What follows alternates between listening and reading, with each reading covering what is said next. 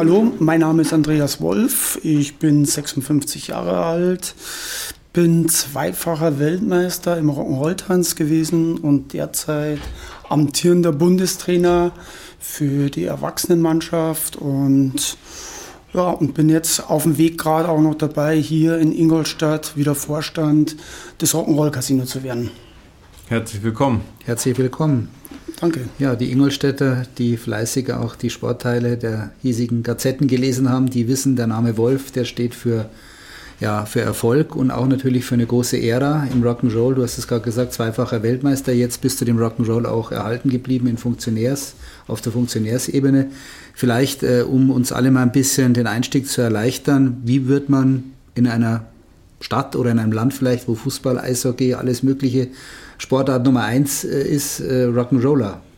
Ja, es war relativ einfach. Ich habe Anfang der 80er Jahre, also um genau zu sein, 1980, Kontakt mit der Rock'n'Roll-Szene gehabt. Und damals war halt das eine, eine Zeit, in der äh, Eis am Stiel-Filme zum Beispiel mit Rock'n'Roll-Musik mhm. gerade in waren. Man hat sich die, die, die Musik reingezogen der 50er Jahre. Und über diese Schiene bin ich so in diesen Rock'n'Roll-Tanzsport reingekommen, der damals noch in den Kinderschuhen gesteckt ist. Und die Entwicklung hat dann relativ schnell stattgefunden, dass das dann Richtung Sport gegangen ist. Aber ganz am Anfang war das so ein, sag ich mal, eher ein, ein Tanz, der sehr trendig war und gerade dem Zeitgeist angepasst. Mhm. Jetzt weiß ich, ob wir Eis am Stiel kurz erklären müssen, weil ihr kennt ja Eis am Stiel. Wahrscheinlich nicht nur zu schlechten.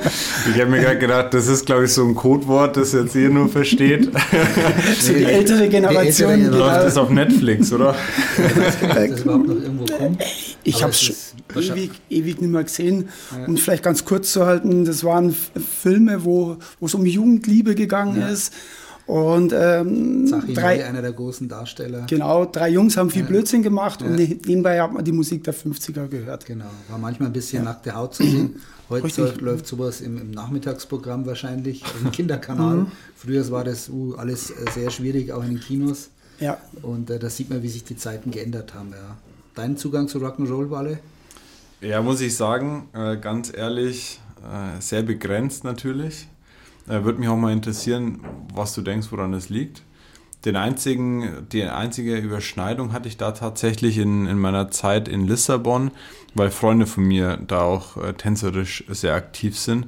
Aber ansonsten muss ich sagen, ist es eine Sportart. Wir haben auch gerade schon im Vorgespräch jetzt darüber gesprochen, ähm, ja, so Richtung Olympia und so Geschichten.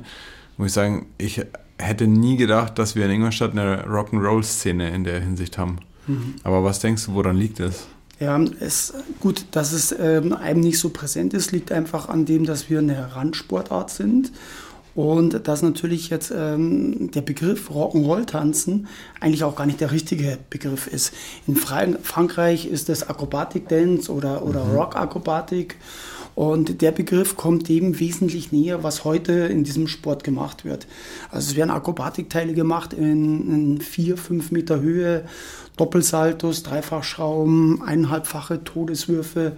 Und es sind natürlich Sachen, die kann man heute gar nicht mehr nachvollziehen. Also das, wenn jemand sieht und man, man hat da gar kein, ähm, die, die, Schnittstelle zum Rock'n'Roll selber mhm. fehlt da komplett. Also von der Musik und auch von dem Tanz selber. Das ist eine eigenständige Sportart geworden. Was ist das, was dich an der Sportart begeistert? Jetzt im Moment äh, ist es so, dass, dass mich äh, am meisten eigentlich die Akrobatik und die Verbindung Tanz und Akrobatik äh, begeistert. Und ähm, dass man eigentlich auch sieht, was kann man eigentlich alles aus zwei Menschen aus einem ganz kleinen Team rausholen. Mhm. Allein schon, dass ein, Mädel, das, sag ich mal, zwischen 45 und 55 Kilo hat, äh, zwischen vier und fünf Meter hoch fliegen kann. Allein von einem Mann. Ich, ihr sagt wahrscheinlich werfen, ich sage beschleunigt wird. Ja. ja und ähm, das ist schon sehr faszinierend. Was kommt da alles mit rein und warum ist wahrscheinlich Rock'n'Roll tanzen da auch wahrscheinlich weit mehr als ein Sport? Jetzt, wenn man dich anschaut, du kommst als sehr ja, athletische Person hier rüber. Und mhm. das äh, überrascht mich da an, an der Stelle schon. Mhm. Ja.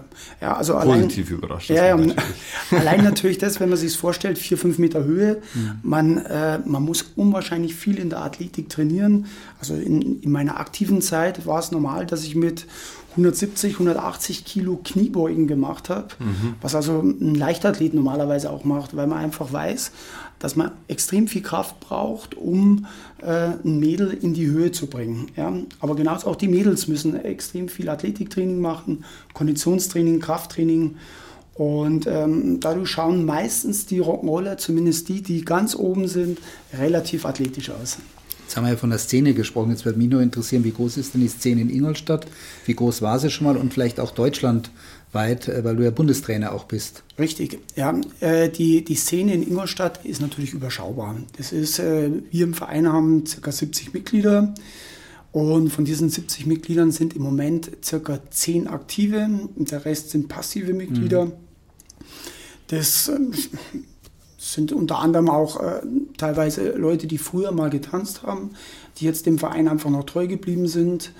Aber ansonsten ist es sehr überschaubar und äh, es ist halt auf diese Sportart auch begrenzt bei uns im, im, Verein. Es gibt durchaus auch Vereine, die haben den sogenannten Boogie-Woogie-Tanz mit mhm. dabei. Und das ist natürlich so eine, ja, so eine Huldigung an die 50er Jahre. Da wird im, im, in den Klamotten der 50er, zu der Musik der 50er getanzt. Da wird natürlich keine Akrobatik gemacht. Und dort sind die Szenen auch wesentlich größer. Also wir haben unter, ich fällt jetzt gerade München ein, also da gibt es da gibt's eine, eine Rock'n'Roll- und Boogie-Woogie-Verein, der über 500 Mitglieder hat. Also da mhm. ist da schon eine gewaltige Größenordnung für einen Tanzverein. Wo ist der Verein jetzt hier in Ingolstadt? Also wir sind das Rock'n'Roll Casino Ingolstadt und wir trainieren ganz normal in der Turnhalle, in, in der Gymnasiumturnhalle in Germersheim. Und wenn man da Lust hat, dazu zu kommen, jetzt wenn man den Podcast Einfach sieht? vorbeikommen, Montag zum Beispiel, 17.30 Uhr, zuschauen, anmelden, mitmachen. Jeden Montag dann also? Jeden Montag, ja. Jeden Montag 17.30 Uhr. Da eine Webseite? Gibt es auch eine Webseite, okay, ganz normal Rock'n'Roll Casino. Okay. Dadurch, dass wir einen einzigartigen Namen haben, gibt es den nur einmal.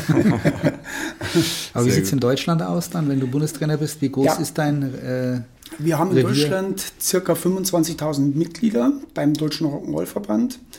Und ähm, auch da ist wieder die eine Hälfte Boogie, die andere Hälfte dem Rock'n'Roll-Tanz zugehörig. Und ich sag mal, Vereine weiß ich jetzt im Moment gar nicht die Anzahl. Es sind also, hm, ich glaube, einige hundert. Äh, aber ich weiß keine genaue Zahl im Moment. Aber hm, wie gesagt, 25.000 circa, die in Deutschland dem Sport äh, nachgehen, wie auch immer. Mhm. Respekt. Und wie groß ist dein Kader dann? Gibt es auch A, B, C-Kader oder wie genau, das genau, das ist ja, wir sind ja ähm, DOSB mhm. äh, zugehörig.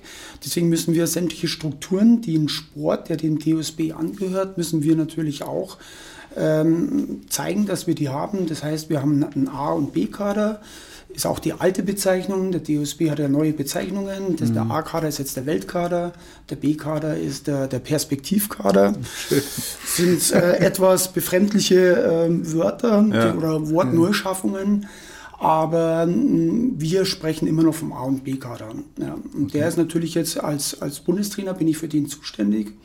Und wir haben im Moment äh, fünf Paare im A- und B-Kader. Und das sind natürlich schon sehr ausgesuchte Paare. Das sind also Paare, die das halb professionell mhm. teilweise machen. Unser bestes Paar ist, ist im Moment Vize-Weltmeister und, und ist unter den ersten zehn der Weltrangliste. Hat sich dummerweise vor, vor neun Wochen die Bizepssehne abgerissen. Beim Mann, oder? Mhm, beim Mann, genau. Okay. Beim Fang einer anderen Dame als okay. Hilfestellung, was natürlich besonders ärgerlich ist, aber äh, er ist auf gutem Weg und hat auch schon das erste Turnier getanzt. Also durch okay. eine neue, minimalinvasive äh, Operationsmethode ist es relativ schnell gegangen. Mhm. Aber es macht dann auch keinen Sinn, irgendwie zu wechseln. Man bleibt da seinem Partner auch ja, treu sozusagen. Ja, ja also ein Wechsel ist, ist gar nicht denkbar. Ja. Ist gar nicht denkbar. Du musst über Jahre eingespielt sein um überhaupt mal ansatzweise diese Leistungen zu bringen. Mhm. Ja, also da fängt man gar nicht dran an, überhaupt drüber nachzudenken. Höchstens, wenn einer sich so schwer verletzt, dass er gar nicht mehr tanzen mhm. kann, klar. Mhm. Dann ähm, versucht man natürlich da auch wieder irgendwo zu vermitteln. Mhm. Wie sieht es jetzt auf Bundesebene aus? Also gibt es da wahrscheinlich auch neben dir und äh, Hansi Flick, also ihr teilt euch ja das gleiche Amt, mhm. ähm, im, wie im Fußball im Endeffekt eine Europameisterschaft, eine Weltmeisterschaft, was passiert unterm Jahr? Ich muss wirklich sagen, ich habe überhaupt keine Ahnung, wie, wie das jetzt in dieser Sportart aussieht. Ich bin dann wirklich mhm. überrascht, wenn du sagst, okay, Richtung DOSB und das ist ja alles sehr offiziell. Mhm. Aber wie sieht es so im, im, im, Alltag unterm Jahr aus? Mhm. Ist dann Ingolstadt auch der Stützpunkt oder wo fährst du zum, wo triffst du deine Kaderathleten? Wir haben unterschiedliche Kaderlehrgänge und da okay. legen wir fest, in welchem, in welchem Ort wir das machen. Da geht es immer so ein bisschen danach. Ähm, ich muss da immer ein bisschen schauen, wo kommen die Paare gerade her, die teilnehmen. Ist es ein reiner A-Kader oder ist es ein A-B-Kader? Mhm. Ähm, wo spare ich mir vielleicht ein paar Fahrtkosten für die Trainer? Und ja, das sind alles so Sachen, die gehören zum Bundestraineramt mit dazu, so die Übersicht über den Etat zu haben, mhm. das auch so äh, einzuteilen, dass der Etat nach Möglichkeit auch wirklich ausreichend ist. Und ähm, man kommt ja immer auch gerne der Vergleich mit Fußball, Hansi Flick, früher Jogi Löw. Äh, die Möglichkeiten haben wir natürlich bei Weitem nicht. Mhm. Ja, also wenn man, wenn man meinen Etat anschaut, das ist wahrscheinlich das Monatsgehalt von Hansi Flick. Ja, mhm. ist also in keinster Weise vergleichbar. Mhm. Ja, aber trotz allem ist es ein sehr aufwendiger Job. Ich habe dem auch gleich Rechnung getragen, nachdem ich angefangen habe damit, habe ich ein Bundestrainer-Team ins Leben gerufen und habe jetzt da mit, mit einem ehemaligen ähm, Bundestrainer zusammen und vier jungen Trainern dieses Team gegründet. Und damit wir uns einfach die Arbeit aufteilen, weil ich denke, die, die Zeit, äh, dass man das als One-Man-Show äh, macht, ist vorbei. Mhm. Es ist so vielfältig geworden, gerade mit den Anforderungen vom DOSB. Da müssen ständig, muss alles aktualisiert werden. Die, die, die, die Sportler werden ja auch, die haben Dopingkontrollen, das muss alles dokumentiert werden. Mhm. Und ähm, ja, ist halt relativ aufwendig. Und wie, wie sieht so dieses Wettkampfgeschehen aus oder eine normale Woche von einem Athleten? Kann man ja in der Hinsicht wahrscheinlich auch von sprechen, oder? Ja, also die, die meisten Athleten trainieren so, sage ich mal, zwischen fünf und sechs Mal die Woche, mhm. Drei bis vier Stunden. Ähm, wir haben auch einige Athleten, die zweimal am Tag trainieren. Das kommt immer darauf an, wie es gerade strukturiert ist. Student, äh, Beruf. Wir haben jetzt ein Paar, das, das relativ professionell trainieren kann, weil, weil beide zu Hause arbeiten im elterlichen Betrieb. Mhm. Und von dem her ähm, ist natürlich da die Möglichkeit eher gegeben. Ansonsten ist es so, auf, bei der Wettkampfvorbereitung, bei so einem Wettkampf, ähm, geht natürlich das Training erstmal nach oben. Man trainiert mehr, härter. Mhm bereitet sich speziell vor, um dann kurz vorm Wettkampf das wieder ein bisschen auslaufen zu lassen. Ähnlich wie in anderen Sportarten, ob das jetzt Marathonlauf ist, der auch zwei Tage davor keine zehn Kilometer mehr läuft, sondern nur noch sich am Bewegen hält und schaut, dass, dass er regeneriert ist. Und ähnlich ist es hier auch. Also es ist, wie gesagt, vergleichbar mit jeder anderen Sportart. Okay, spannend. Und Du hast jetzt schon ein paar Mal erwähnt, dass ihr Athleten habt, die es so semi-professionell machen. Gibt es denn in Deutschland auch jemanden, der davon lebt, also der nur das macht und hm. damit auch sein Geld verdient? Nein, gibt es im Moment nicht. Da, ich muss eigentlich sagen, der letzte, der oder das letzte Paar, das davon leben konnte, das mhm. waren damals mein, meine Ex-Frau und ich. Mhm. Und ähm, ja, es ist wahnsinnig schwierig. Wir haben damals extrem viel Glück gehabt. Ja. Wir waren damals bei Stars on Ice dabei mit dem Daniel Weiß. War natürlich auch wieder gut, weil wir den als ehemaligen Ingolstädter ähm, sehr gut gekannt haben. Und äh, der hat uns damals mitgenommen. Das war so unser, unser Grundstock für das erste Jahr, wo wir gesagt haben, wir versuchen mal nur professionell äh, diesen Sport zu betreiben und davon zu leben. Und dann haben wir einfach auch das Glück gehabt, dass wahnsinnig viele Showanfragen reingekommen ist, also aus der ganzen Welt eigentlich. Mhm. Und als wir dann das erste Mal Weltmeister waren, war es eigentlich dann ein Selbstläufer. Mhm. Also wir konnten locker davon leben. Also Haupteinnahmequellen dann aber auch Sponsoren erstmal? Nein, Shows. Okay. Shows. Ja, also die Sponsoren, das, das, das hat sich sehr, das war sehr überschaubar, was da mhm. gekommen ist. Es ist einfach, ähm, man hat ja als, als Tanzpaar, solange ähm, die Medien da nur sehr sparsam drauf anspringen, relativ wenig Möglichkeiten, äh, da mhm. Sponsoring zu machen, dass das wirklich für einen Sponsor auch interessant ist, dass er da ähm, was zurückkriegt. Im meisten, in den meisten Fällen ist es irgendwo eine Affinität zu dem Sport, ja.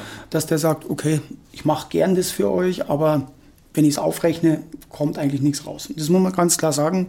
Wir haben auch leider Beschränkungen auf den, auf den Trikots. Ja, wir dürfen also nur eine gewisse Quadratzentimeter Anzahl äh, mhm. an, an, an Werbefläche drauf haben. Und von dem her ist es fast uninteressant. Okay. Gibt es im, im Rock'n'Roll oder allgemein jetzt da so eine Art Influencer, wo, den, den du kennst oder ja, natürlich auch eine Frau, ähm, wo du sagst, ist ein, in Deutschland jetzt ein Star? Oder Welt, gerne auch über die Grenzen, wo du sagst, es ist jemand, der den Sport auch ein bisschen also Welt, weltweit haben wir, haben wir schon Paare, die, die den Sport also extrem gut repräsentieren, also auch mhm. auf, auf breiter Ebene. Äh, aber Influencer in dem Sinne, dass man sagt, da, da ist so ein richtiger Kanal da, mhm. ist mir nicht bekannt. Okay. Du sprichst jetzt immer wieder von Paaren. Rock'n'Roll ist dann in dem Fall schon auch eine Team, also oder eine Paar, wie sagt man dann, Paarsportart. Es ist eigentlich eine Teamsportart. Das kleinste Team, das es eigentlich gibt, zwei Leute. Mhm. Okay. Ja, also ist vielleicht vergleichbar mit Beachvolleyball. Ah, ja. Auch da muss der wahnsinnig gut eingespielt sein. Ja. Und da kannst du auch nicht so schnell mal wechseln und sagen, ich, ich nehme einen neuen Partner, sondern da muss alles passen. Und ich, hier ist es ähnlich. Also die, die Sportler, die sich da zum Paar zusammentun, die müssen extrem gut aufeinander eingespielt sein. Mhm. Wie viele, äh, du hast es gerade angesprochen, du warst mit deiner Ex-Frau erfolgreich. Mhm. Wie, wie ist das die Regel, dass man dann auch als Familie sozusagen zusammen ist am Parkett oder eher ja, die Ausnahme? Ja, eigentlich gibt es keine Regel, aber äh, es hat sich, es hat sich ähm, erwiesen, dass eigentlich besser ist, wenn die Paare zusammen sind, weil man muss sich mhm. einfach mal vorstellen, man trainiert mhm. fünfmal die Woche, meistens ja abends. Ja ja, dann ist man schon mal für einen Freund oder für eine Freundin überhaupt nicht verfügbar. Ja. Am Wochenende sind Kaderlehrgänge, mhm. sind Turniere, sind vielleicht Shows, andere Verpflichtungen. Wie ist es auf dem Turnier? Die Paare werden meistens im Doppelzimmer untergebracht. Mhm. Und da allein daran erkennt man schon die Schwierigkeiten. Dann immer mit einer fremden Frau unterwegs oder genau, einem Mann. Genau, und dann, dann ist natürlich ja. auch noch die körperliche Nähe ja, da. Ich meine, ja. man ist sich extrem nah, man, man fasst sich gegenseitig an an Körperstellen, wo man jetzt vielleicht fremde Menschen nicht anfassen würde. Völlig klar. Ja. Noch dürfte wahrscheinlich. Ja, ja. Was ich mir auch sehr spannend vorstelle, ist, wir haben gerade über die Athletik gesprochen, über den Sport, aber nachdem das ja, wie du beschrieben hast, auch so ein intensiver Kontakt ist, so ein Vertrauensverhältnis auch, wie viel bist du auch als äh, Psychologe gefragt oder auch wenn mal irgendwie Stimmungen da sind, wo du merkst, Mensch, da muss ich eigentlich jetzt mal ein bisschen eingreifen. Ist das Rock'n'Roll vielleicht gerade bei so einer intensiven Sportart noch viel, viel wichtiger, auch als vielleicht jetzt beim Beachvolleyball oder bei einer anderen Sportart, in der es nicht so, weil bei euch kann ja richtig was passieren, wenn ja, einer nicht aufpasst. Ja. Also äh, es ist richtig, manchmal kommt man sich so ein bisschen vor wie so ein Dompteur. Ja, es ist wirklich, man, man muss oft mhm. vermitteln, ähm, dadurch, dass die Paare sehr oft ja auch privat zusammen sind, mhm. nehmen sie zum einen natürlich Probleme, die zu Hause entstehen, mit ins Training und umgekehrt natürlich auch Probleme, die im Training entstehen, mhm. mit nach Hause. Mhm. Ja, und so ist man immer in so einem Teufelskreis, sage ich mal. Und da ist man als Trainer natürlich gefordert, dass man natürlich einmal die Sache so ein bisschen entzerrt, auch mal versucht, so, mhm. ich sag mal, wenn ja, wenn es irgendwelche Probleme gibt, das vielleicht auf seine Person zu ziehen, um die zwei ein bisschen zu entlasten. Und man hat da schon so verschiedene Strategien mhm. und man weiß auch, bei jedem Paar muss man es anders machen. Also man hat Sportler, ähm, da kommt man rein und das sieht man schon, die schaut man nur im Gesicht an und man erkennt sofort, die haben Stress, mhm. die zwei. Ja. Und so gesehen ist da natürlich auch ein bisschen Psychologie gefragt. Mhm. Und die nächste Stufe oder die Eskalationsstufe ist natürlich, wenn eine Frau dann Angst hat vor einer Akku. Und das ist gar nicht so selten, mhm. dass man da auch ähm, sehr viel machen muss. Wobei da dann auch ganz schnell der, der Richtung Sportpsychologe ja, weil das sind dann so Bereiche, du kannst als Trainer Sicherheit geben, du stehst als Hilfestellung dabei, du kannst Bewegungsabläufe, ich sage jetzt mal bei einem Doppelsalto oder bei einem Streck ganze Schraube, kannst du immer wiederholen und kannst es mit Seil machen. Du arbeitest ja an der Lounge mit den, mhm. mit den Leuten und ähm, dass das Mädel die Sicherheit kriegt. Aber wenn da mal wirklich eine Blockade, eine sogenannte Sprungblockade da ist, die es ja auch in anderen Sportarten gibt, mhm. Kunstturnen, äh, Turmspringen, Sportakrobatik, mhm. auch da gibt es Sprungblockaden. Und um das zu lösen, das ist, äh, da ist der Trainer überfragt. Also mhm. das ist dann schon richtig, äh, Psychologie ist dessen. Mhm. Was hat dir so der Sport fürs Leben gelernt? Ich sag mal so, ich, ich, ich glaube, ähm, jeder, der Sport so intensiv betreibt, ja. nimmt was fürs Leben mit. Und das ist auch sportartübergreifend. Mhm. Ähm, da geht es einmal um Disziplin, um Ordnung, um ähm, Time-Management, um auch äh, zu kämpfen, auch wenn es mal nicht gut läuft, zu kämpfen, weil man hat ja, selbst wir damals als sehr erfolgreiches Paar, wir haben ja extrem sagen wir, Tiefpunkte gehabt. Sturz bei einer Weltmeisterschaft im, im Finale als absoluter Topfavorit in, in Berlin in der Max-Schmeling-Halle vor 8000 Leuten, wo du sagst, ach, sowas ist, sowas, ähm, wie soll ich sagen, da, da, da hast du einen Tiefpunkt in deiner mhm. Laufbahn und da wieder rauszukommen, dich rauszuarbeiten. Das hilft dir auch weiter, wenn du mal im Beruf, im, auch mal im Privatleben vielleicht so einen Tiefpunkt hast, dich da rauszuarbeiten. Nimm uns mal mit in so ein paar Geschichten. Was waren die Highlights bei dir als Sportler? Also gerade wenn ich sowas höre, ja, Max Schmillinghalle als Top-Favorit und dann quasi gescheitert, äh, Riesendrama. Mhm. Ja. Was ist da so passiert? Was ist dir aus deiner Karriere hängen geblieben, damit wir dich noch ein bisschen besser als Person oder ja. euer Team in dem Fall ja auch kennenlernen? Ja, wenn ich mal mit dem Positiven anfangen darf. Das Positive, Immer. natürlich zweimal Weltmeister ist natürlich absolut mega. Das war ähm, der war Traum. Favoriten oder wie war das damals? Wir waren beim ersten Mal waren wir Mitfavoriten okay. und beim zweiten Mal waren wir Topfavoriten. Ja. Das ist natürlich so, wenn du einmal Weltmeister warst und auf ein Turnier kommst, willst du nicht mehr Zweiter werden. Mhm. Und auch wenn du Zweiter wirst und vielleicht zufrieden bist, jeder sagt dann, ja, äh, ihr wart Weltmeister und kommt jetzt von der Europameisterschaft und seid nur Zweiter. Es ist dann jeder Platz hinterm ersten ist, ist bist ein Verlierer eigentlich. Mhm. Und du bist automatisch dann, wenn du mal Weltmeister warst, bist natürlich Topfavorit. Und das ist mit Sicherheit äh, eines der Höhepunkte gewesen. Was auch eine extrem schöne Zeit war, ist die Zeit, ähm, als wir angegriffen haben, wo eigentlich jeder Fehler einem verziehen worden ist mhm. und äh, es schön war, wieder den einen oder anderen zu schlagen und so der Angreifer zu sein, ist auch eine sehr, sehr schöne Zeit gewesen, die ich mit Sicherheit nicht missen will. Und äh, ja, das sind eigentlich so die positiven Sachen. Natürlich zweimal Europameister, viermal Deutscher Meister. Auch das sind Sachen, die mhm. einem natürlich mhm. hängen bleiben. Mhm. Gehen wir nochmal noch mal einen Tick tiefer, das würde mich noch interessieren. Wie läuft so ein Wettkampftag, also die finale Vorbereitung bei dir ab? Oder wie, wie lief er da ab damals? In der Regel ist es eigentlich immer gleich gewesen. Man hat feste Rituale. Ja. Man braucht einfach Rituale als Sportler, auch um sich in unbekannten Situationen, an unbekannten Orten schnell orientieren zu können. Mhm. Da es los äh, mit dem, dass du immer das Gleiche machst am Wettkampftag. Auch die Tage davor laufen immer gleich ab. Du weißt, das Training hat immer die gleiche Struktur. Du weißt, äh, zu Hause zusammenpacken, welche Sachen musst du mitnehmen. Das hat alles so, soll ich sagen, das ist so alles strukturiert, läuft immer gleich ab.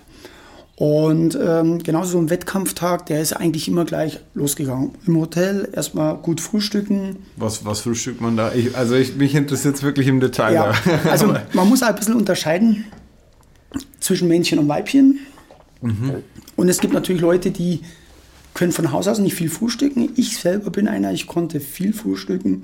Bei mir ist wirklich losgegangen mit erstmal drei Spiegeleier oder ein Omelett, dann erstmal noch ein Schinkenbrot dazu, dann zwei, drei Tassen Kaffee, Birchermüsli und dann nach Möglichkeit noch ein Stück Kuchen oder sonst ja. irgendwas, damit ich einfach für einen Tag was habe, von dem ich zehren kann. Ja.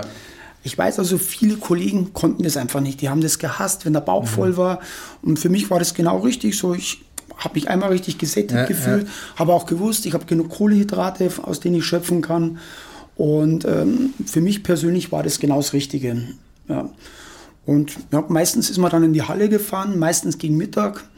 Und äh, um sich mal die Halle anzuschauen, um mal die Turnierluft zu schnuppern. Und dann hat man sich erstmal, bis man sich akklimatisiert hat, mit jedem gesprochen hat und und und.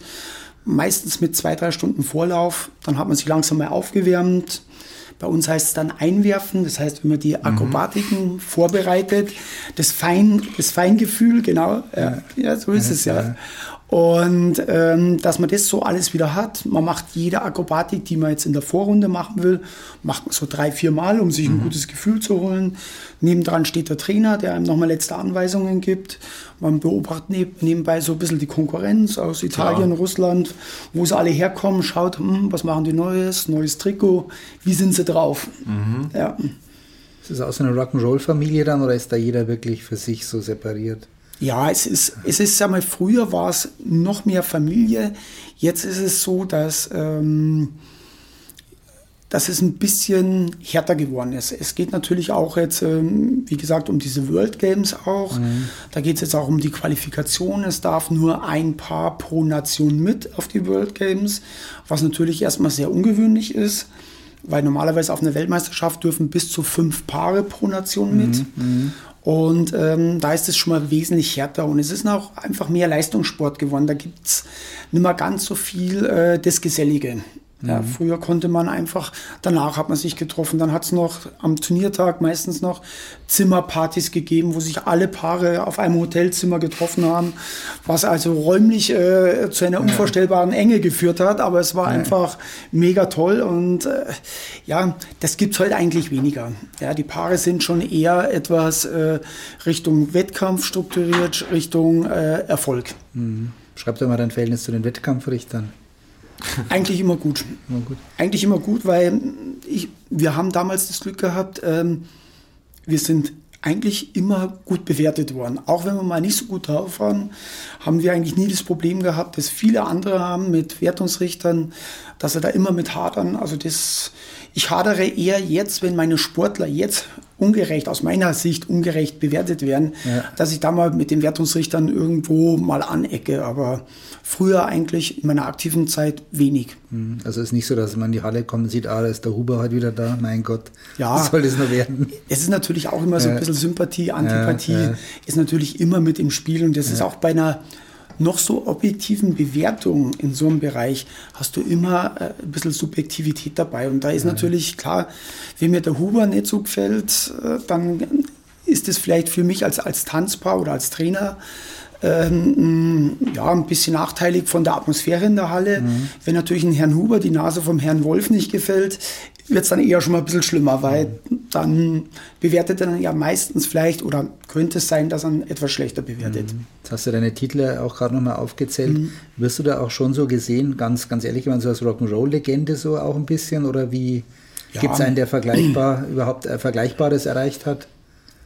Also in Deutschland äh, sind wir nach wie vor, wir sind die letzten mhm. Weltmeister und äh, klar, man merkt schon, dass die, die, die Leute zu einem aufschauen, mhm. aber das hat sich so mit der, mit der Trainingsarbeit, hat sich das dann relativ schnell abgenutzt. Okay. Ja, also man merkt es so, die Paare, die, die so das erste Mal im Kader sind, die sagen erstmal, oh ja, dich habe ich als Kind im Fernsehen immer mhm. gesehen und ganz toll und aber wenn man dann so merkt, wenn man mit den Leuten viel arbeitet, nutzt sich das ab und man muss sich wirklich als Trainer bei den Leuten qualifizieren, bei den Sportlern. Mhm. Ja, weil das ist ja auch immer so ein, die Akzeptanz muss man sich immer ein bisschen erst erarbeiten. Man kommt erstmal als ehemaliger Weltmeister, da hat man die Akzeptanz mhm. erstmal und dann muss man sich das weiterhin erarbeiten. Mhm.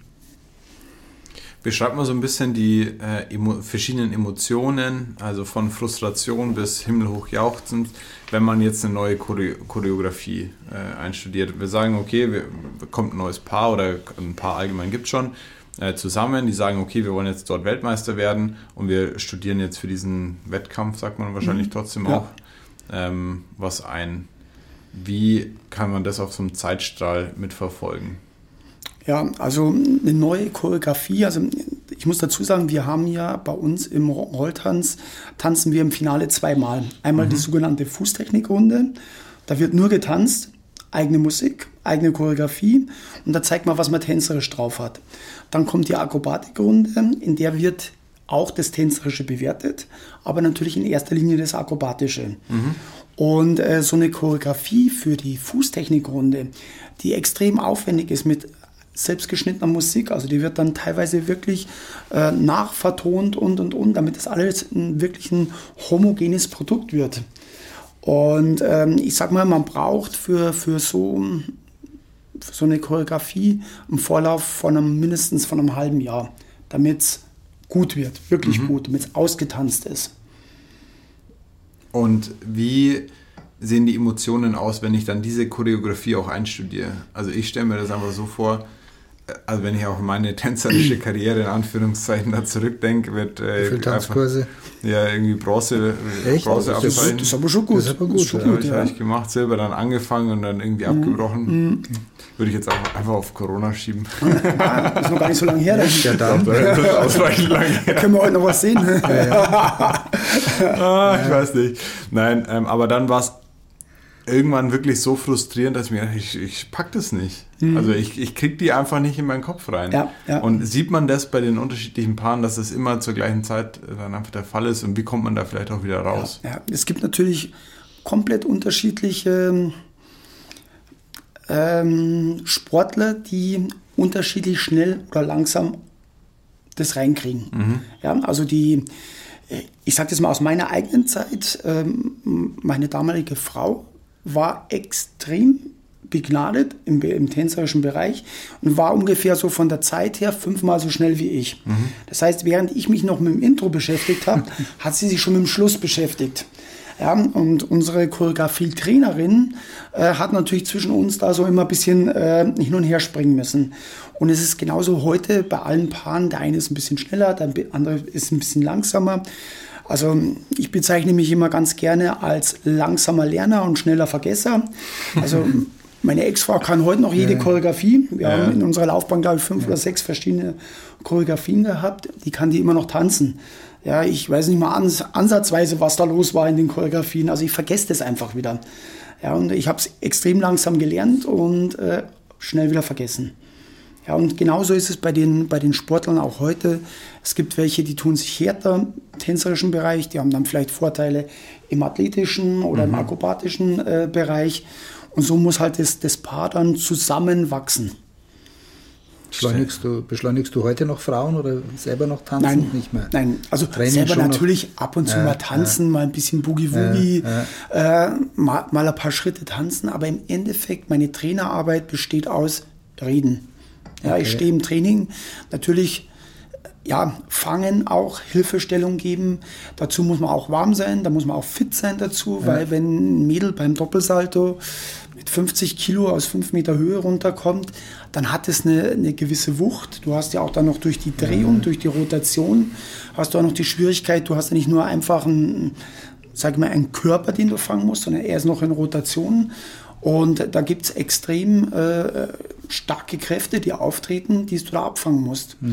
Ja, und es hat auch in der Vergangenheit auch äh, viele Unfälle gegeben, die trotz Hilfestellung äh, passiert sind. Ja, weil halt manchmal eine Hilfestellung auch ja, am Ende seiner, seiner Pfannenstange ist.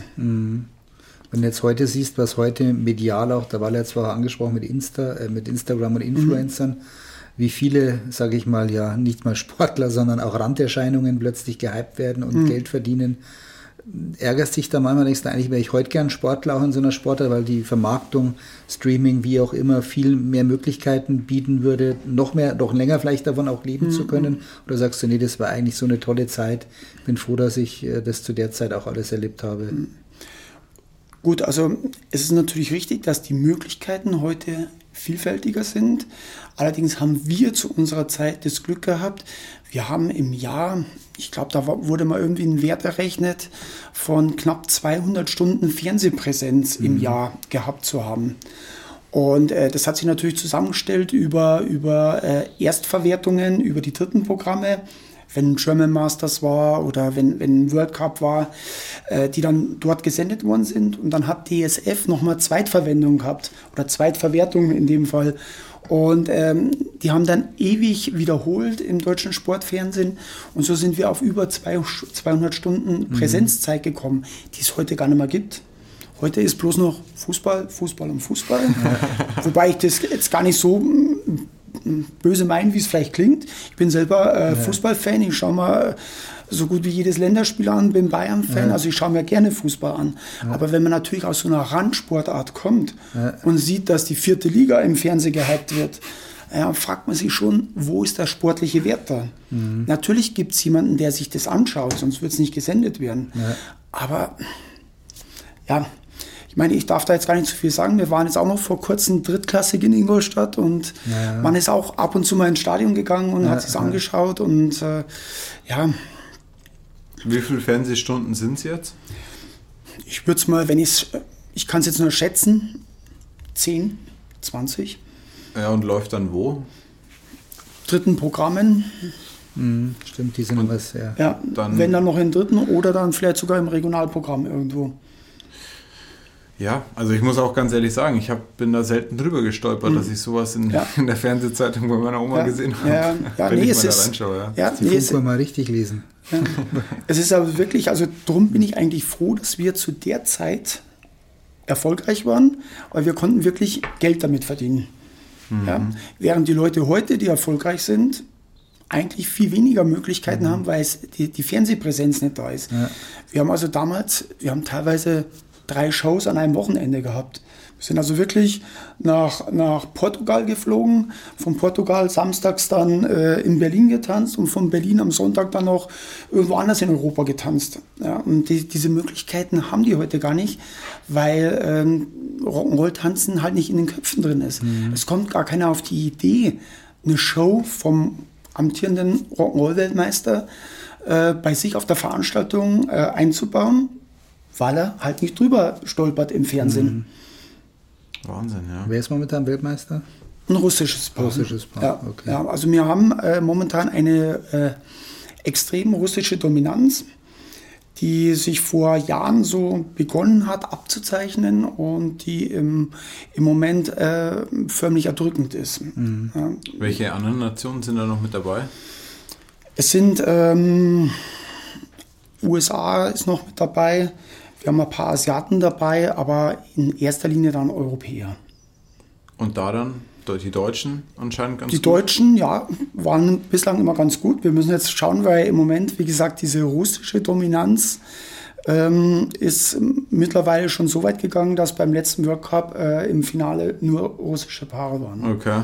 Und das ist natürlich schon sehr erdrückend. Wobei die die russischen Paare einfach den Vorteil haben, sie sind durch die Nähe zur Familie Putin äh, extrem im Vorteil, weil sie Aha. einfach alle nur diese eine Sportart machen. Sie arbeiten nicht, gehen nicht zur Schule oder sonst was, sondern können alle wirklich als Profis diesen Sport ausüben. Das ist natürlich dann der Punkt. Gell? Ja. Also wenn ich höre, Halbprofi hier mhm. ähm, oder da noch, mhm. ja, müssen nur im Familienbetrieb, in mhm. nur im Familienbetrieb arbeiten, ist ja ganz was anderes. Ja, ja. Ja, man hat also in, in Russland, in, in Moskau, ein riesen Trainingszentrum hingebaut. Mhm. Das äh, in einem, in einem ich glaube, in einem 20-stöckigen Hochhaus oder 30-stöckigen äh, sind, sind zwei Stockwerke entkernt worden. Da ist eine Turnhalle reingemacht worden mit äh, Masseure, mit Ärzte, mhm. mit, mit äh, Büroräumlichkeiten. Und da ist der ganze russische Verband ist da mit untergebracht. Und ähm, möglich ist es halt geworden, weil die Tochter von Wladimir Putin jahrelang Nationalmannschaft getanzt hat in mhm. Russland. Und die gute Frau ist jetzt verantwortlich für die Finanzen in Russland und hat dafür gesorgt, dass die gut ausgestattet sind. Aber wäre das für dich auch nochmal eine Option, mal eine andere Nation zu trainieren? Ähm, ja, hat man sich mit Sicherheit mal überlegt und war auch äh, war auch schon mal im Gespräch, wenn es jetzt auch nicht weit weg gewesen wäre. Die mhm. Österreicher haben wir angefragt. Da sind wir wieder bei den Österreichern. sind wir wieder bei den Österreichern, genau. ja, aber ähm, es hat sich ziemlich ähm, zeitgleich überschnitten mit dem Interesse des, des Deutschen Rock'n'Roll-Verbandes. Mhm. Wie lange läuft da dein Vertrag jetzt oder wie ist das? Ich habe einen, ähm, einen unbefristeten Vertrag, also okay. bei mir verlängert er sich jährlich. Ja. Ich kann also immer zum Jahresende kündigen, das haben wir so äh, vereinbart weil irgendwann möchte ich das natürlich an die jungen Trainer übergeben. Das mhm. ist auch der Sinn, warum ich vier junge Trainer mit im Team habe. Irgendwann sollen die das übernehmen, weil ich habe eigentlich und äh, ja, ich habe eigentlich in, am Beginn meiner, meiner, meiner Zeit als Bundestrainer habe ich eigentlich gar nicht mehr damit gerechnet, nochmal in so ein Amt reinzukommen. Mhm und habe schon meine Trainerlizenzen auslaufen lassen. Also ich habe im Moment gar keine aktuelle Trainerlizenz. Mir geht es also wie Franz Beckenbauer, der hat es ja gar nicht gemacht, ich habe sie wenigstens schon mal gemacht. Und ich bin eigentlich, wenn man es offiziell sieht, äh, der, der Teamchef. Ja. Okay. Weil meine Trainerlizenz, also der Trainer A, den ich halt vor, vor Jahren gemacht habe, vor vielen Jahren, vor 25 Jahren, ähm, Er ist mittlerweile ausgelaufen. Mhm. Ja. Wann wäre der Andreas Wolf so richtig glücklich? Was müsste noch passieren? Rock'n'Roll olympisch oder er wäre dabei? Oder? Bessere Strukturen in Deutschland wäre für mich wichtiger wie Olympia. Weil nur allein olympisch zu sein und alle vier Jahre medial präsent zu sein und dann wieder in der Versenkung äh, unterzutauchen, ähnlich wie es der moderne Fünfkampf zum Beispiel. Ich meine, wann sieht man den im Fernsehen? Nur bei Olympia. Nur wenn die Pferde gequält Ja, werden. mm, okay, das hast du jetzt gesagt. Ja, das ist wirklich auch eine Sportart, wo ich mir denke, so, wie Ja. kommt man denn dazu? Wo haben die eine Plattform? Ja. War gut. Man Ja. sieht nur, wenn es einen Shitstorm gibt, dann bist du plötzlich drin, ansonsten bist du Genau. weg. Ja. Und das ist halt so ein Beispiel. Ich meine, mir wäre es lieber, wenn der, wenn der Sport ein bisschen breiter sich aufstellen könnte, wieder mehr Interessenten auch hätte und äh, lieber auch wieder öfters im Fernsehen kommt, um einfach auch zu zeigen, dass es in Deutschland auch andere Sportarten gibt, wie eben schon angesprochenes Fußball. Gut, was haben wir sonst noch, was im Fernsehen kommt? Formel 1. Ja, wobei das ja auch schon viel, viel weniger geworden ist. Ja, ja.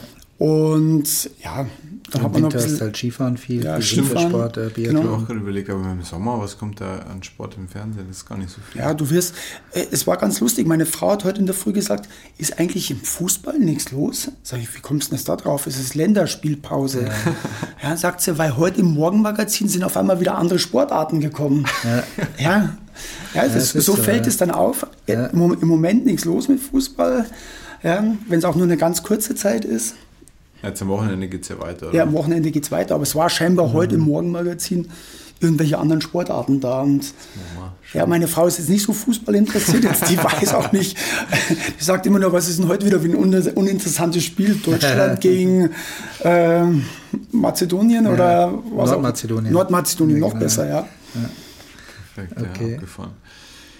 Gut. Ja, biegen wir langsam auf die Zielgerade ein, oder?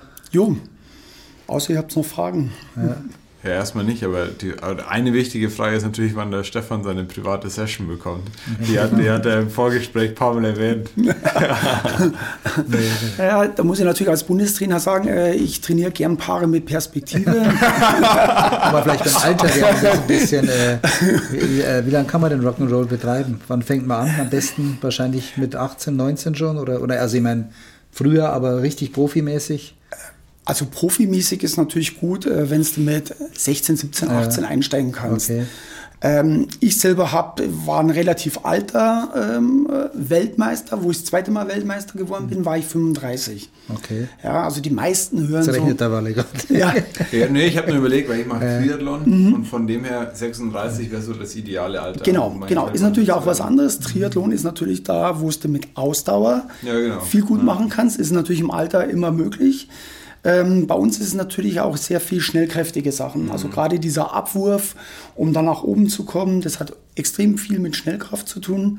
Und es lässt natürlich dann im Alter schneller nach wie die Ausdauerfähigkeit. Mit 36 kann man wirklich Ja, im Alter ja, sagen. ja. Hast du eigentlich einen Ausgleichssport gehabt, nochmal kurz? Weil oft ist ja so.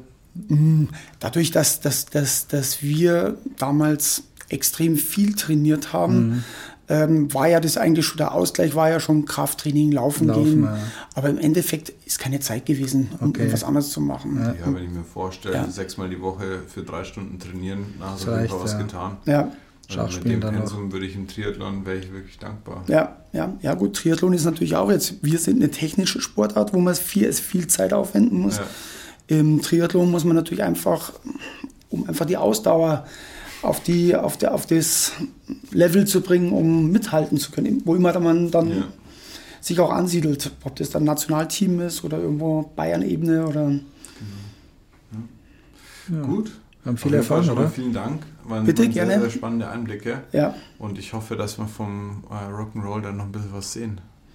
ja. Tun wir uns jetzt ein bisschen schwer ohne, Ohne Partnerin. ohne Partner. Und vor allem ist ein bisschen zu, Ihr zu dürft, klein aber, hier. ihr dürft aber gerne irgendwelche alten Videos ausgraben.